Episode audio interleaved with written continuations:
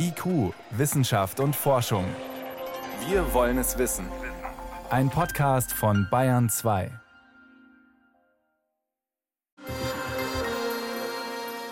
Die Idee klingt verlockend. Da will man ein neues Medikament entwickeln oder ein neues Auto oder ein Haus wird geplant. Ja, und dann stößt man auf ein Problem.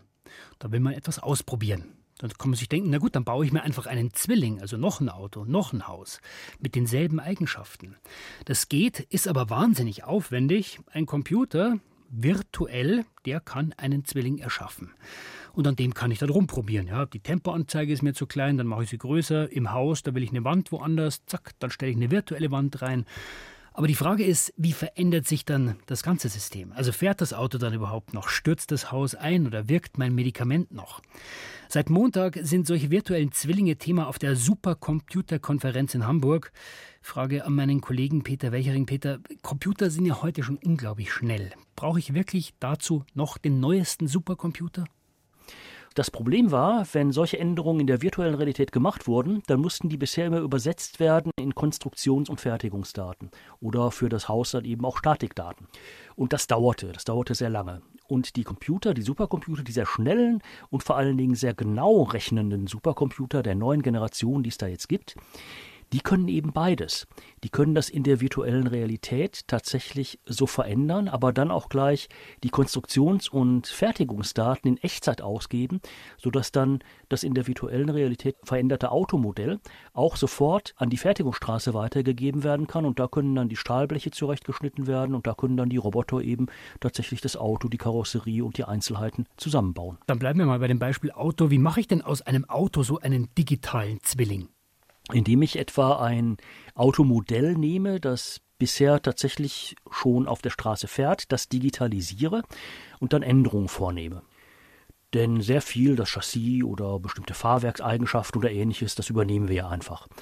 Und wenn ich diese Änderung vornehme, dann musste tatsächlich bisher immer in einem gesonderten Schritt, und der hat sehr viel Zeit, teilweise einige Wochen gedauert, von dieser virtuellen Realität in die Konstruktionsdaten, in die Fertigungsdaten Zeit investiert werden, bis die dann standen. Und das geht jetzt mit Und den Supercomputern schneller, weil die einfach mehr Power haben. Das geht jetzt mit Supercomputern der sogenannten Exaflops-Klasse schneller. Exaflops heißt, die können mehr als eine Trillion Rechenoperationen in der Sekunde schaffen. Und der zweite Punkt, warum dann sofort die Konstruktionsdaten so gut da herauskommen, der liegt darin, dass sie eben mit einer sehr, sehr hohen Genauigkeit rechnen.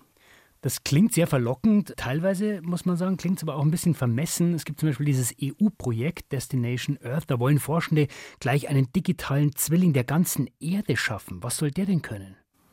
Ja, damit sollen dann Erdentwicklungen für die nächsten fünf oder zehn oder sogar 20 Jahre simuliert werden. Und nicht nur Klimasimulationen, die haben wir ja schon, sondern da soll es dann um solche Fragen gehen, wie etwa wirkt sich der Tankstellenrabatt auf den Verbrauch von Benzin aus oder wie wirkt er sich aufs Klima aus? Und da können dann alle Wetterdaten eingegeben werden, alle wirtschaftlichen Daten, Daten über die Gesellschaften vom Steueraufkommen bis hin zu der Frage, wie wohnen die Leute in Reihenhäusern oder Hochhäusern, Daten zum Kaufverhalten, Daten zur Berufstätigkeit. Also wirklich alles, was da so kreucht und fleucht auf dieser Erde, soll seine Daten in dieses Projekt reingeben und dann soll eben simuliert werden. Und diese Simulationen sollen uns dann zeigen, wenn wir bestimmte politische oder wirtschaftliche Entscheidungen fällen, wie wirken die sich dann in fünf oder zehn Jahren aus. Aber ist es nicht ein bisschen naiv, die ganze Erde simulieren? Also geht es nicht im Wesentlichen einen Schritt vorher darum, erstmal ein gutes Modell zu haben, zu wissen, was nehme ich da alles mit rein und was lasse ich weg? Nur die reine Rechenpower, die reicht ja noch nicht aus, um eine gute Vorhersage zu bekommen. Nee, aber je mehr Rechenpower ich habe, desto mehr Abhängigkeiten kann ich in so einem Modell natürlich gleichzeitig berechnen und desto besser wird das Modell dann auch und desto berechenbarer wird die Simulation. Aber klar, ich brauche immer ein mathematisches Modell, das dem zugrunde liegt. Und dieses mathematische Modell, und das haben auch die Computerwissenschaftler auf der Konferenz in Hamburg sehr deutlich gesagt, bildet auch immer nur einen Teil der Realität ab.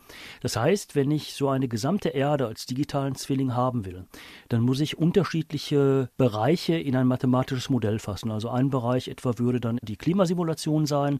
Der zweite Bereich wären dann beispielsweise solche Dinge wie die wirtschaftliche Entwicklung. Der dritte Bereich solche Dinge wie Demografie, die Altersentwicklung in den Gesellschaften. Und da kommen wir dann auf drei, vier, 500 Bereiche.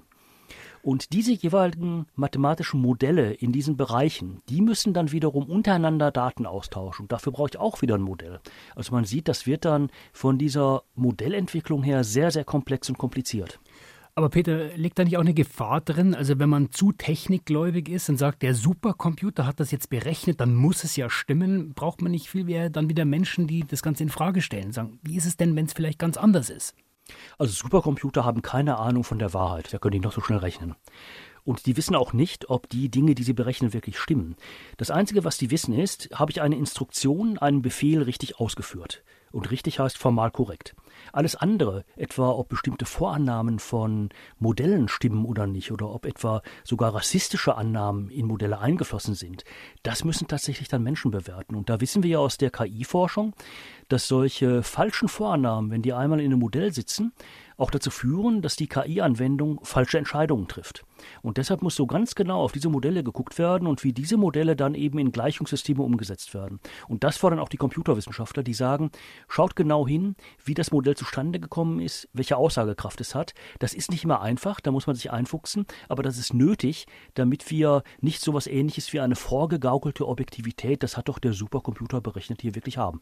Also, die Supercomputer werden immer schneller. Sie können uns helfen, Sachen auszuprobieren, Modelle zu testen, aber hinterfragen, unterschiedliche Perspektiven einnehmen, das müssen wir natürlich weiterhin. Vielen Dank für diese Einschätzungen, Peter Welchering. Gerne.